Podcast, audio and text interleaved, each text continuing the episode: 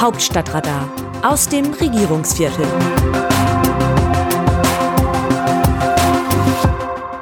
Wie aus einem schlechten Drehbuch. Kremlherrscher Putin eskaliert in seinem Angriffskrieg gegen die Ukraine immer weiter.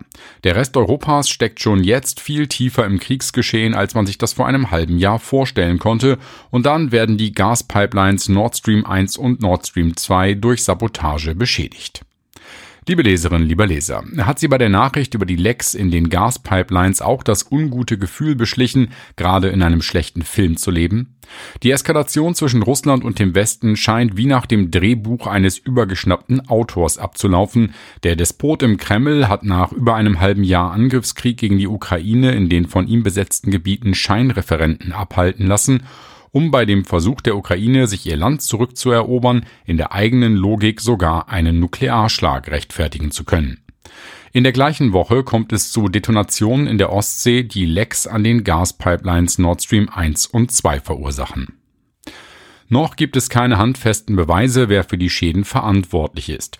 Wenn aber NATO-Generalsekretär Jens Stoltenberg von Sabotage spricht, dürfte er richtig liegen.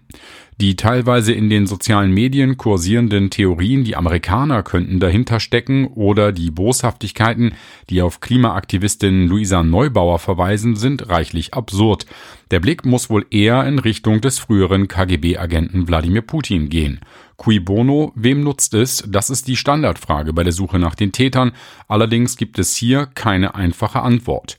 Erwogen werden muss auch, dass Russlands Gegner oder Gegner der Röhren am Werk gewesen sein könnten. Aus den EU-Staaten sind jedenfalls bislang keine eindeutigen Schuldzuweisungen zu hören. Es ist gut, dass sich Europa besonnen zeigt und seine eigenen Untersuchungen abwartet, die wahrscheinlich Wochen dauern werden.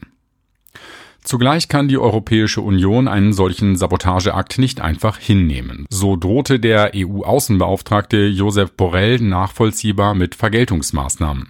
Jede absichtliche Störung der Energieinfrastruktur sei absolut inakzeptabel und werde mit einer robusten und gemeinsamen Reaktion beantwortet, ließ Borrell in einer Mitteilung aller 27 EU-Mitgliedstaaten wissen.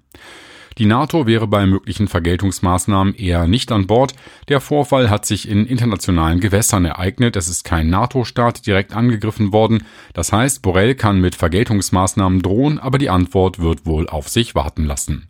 Da wusste zumindest einer, wie er die EU an ihrer empfindlichen Stelle treffen und ihr ein perfides Spiel aufzwingen kann, was wiederum den Verdacht auf Putin lenkt. Auch ohne abschließende Klarheit über die Täterschaft für den Sabotageakt an den Pipelines steckt Europa mittendrin in Putins Eskalationsspirale. Seit Monaten kreisen die Fragen immer nur darum, was Putin als nächstes tut. Welche Grausamkeit begeht er als nächstes? Wie reagiert er, wenn seine Armee mit dem Rücken zur Wand steht? Ist seine Drohung mit Atomwaffen nur ein Bluff? Seit der Teilmobilmachung stellen sich aber auch für Putin neue Fragen. Begehrt das russische Volk nun auf? Werden es wieder, wie damals in Afghanistan, die Soldatenmütter sein, die einen Krieg beenden werden? Bröckelt möglicherweise auch Putins Macht im Kreml angesichts der Bilder mit Russinnen und Russen, die scharenweise das Land verlassen? Dramatisch ist, dass die Möglichkeiten, diesen Krieg glimpflich für Europa zu beenden, in immer weitere Ferne rücken und auch schlicht weniger werden. Putin hat sich so tief in seinen Imperialismus hineinmanövriert, dass mit ihm ein Waffenstillstand nicht mehr möglich scheint. Zugleich hat sich der Westen auf den immer noch richtigen Weg festgelegt, sich von den Drohungen, den Lügen, dem Hass und dem Großmachtstreben des Kreml-Herrschers nicht beeindrucken zu lassen und die Ukraine in ihrem Verteidigungskampf zu unterstützen. Diese Linie braucht immer mehr Mut und Kraft und sie braucht eine Bundesregierung, die in der Lage ist, schnell und einig zu handeln. Das ist zurzeit nicht der Fall.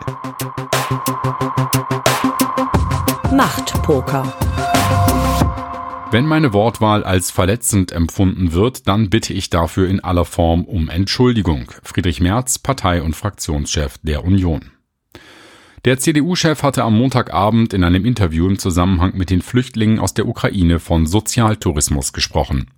Nachdem sein Team dies andern Tags auch noch getwittert hatte, ging ein Sturm der Entrüstung los. Dann dauerte es nur zwei Stunden und Merz distanzierte sich eindeutig von dem Begriff, der 2013 schon Unwort des Jahres war, weil er schon damals als Herabwürdigung von Menschen in Not angesehen wurde. Merz beeilte sich hinterherzuschieben, sein Hinweis habe ausschließlich der mangelnden Registrierung der Flüchtlinge gegolten. Der Hinweis, was Merz eigentlich habe sagen wollen, ist natürlich fadenscheinig. Eigentlich versteht es der Oppositionsführer, seine Worte sehr präzise zu setzen. Seine Entschuldigung war aber so klar, dass sein Wunsch deutlich wurde, das Gesagte aus der Welt zu schaffen. Ungesagt machen lässt es sich aber nicht, zumal sich der verbale Ausfall durchaus einfügt in das Bild, das die Union zurzeit abgibt, schwanken zwischen konstruktiver Opposition und einem Hauch von Tea Party, mit dem einst der Wandel der amerikanischen Konservativen hin zu Rechtspopulisten begann. Wie sehen die Demoskopen die Stimmung im Land? Auf einer Skala von 0 bis 100 lässt Forsa regelmäßig das Vertrauen in Politikerinnen und Politiker einschätzen. Gefragt wird, bei wem die Bürgerinnen und Bürger das Land in guten Händen sehen. Während für angesehene Politiker 50 bis 60 Punkte oder mehr nicht ungewöhnlich sind, kommt aktuell keiner der wichtigen Akteure auf mehr als 50 Punkte. Die besten Werte erzielen mit 45 Punkten noch Außenministerin Annalena Baerbock, Grüne, sowie die Ministerpräsidenten aus NRW und Schleswig-Holstein, Henrik Wüst und Daniel Günther, beide CDU. Kurz dahinter liegt mit 44 Punkten Kanzler Olaf Scholz, SPD und Wirtschaftsminister Robert Habeck, Grüne. Zum Vergleich, Angela Merkel kam 2020 auf 71 Punkte. Das gesunkene Vertrauen der Bevölkerung in die Ampelkoalition spiegelt sich auch in der Sonntagsfrage. Aktuell bekäme das Regierungsbündnis keine eigene Mehrheit mehr. Das Autorenteam dieses Newsletters meldet sich am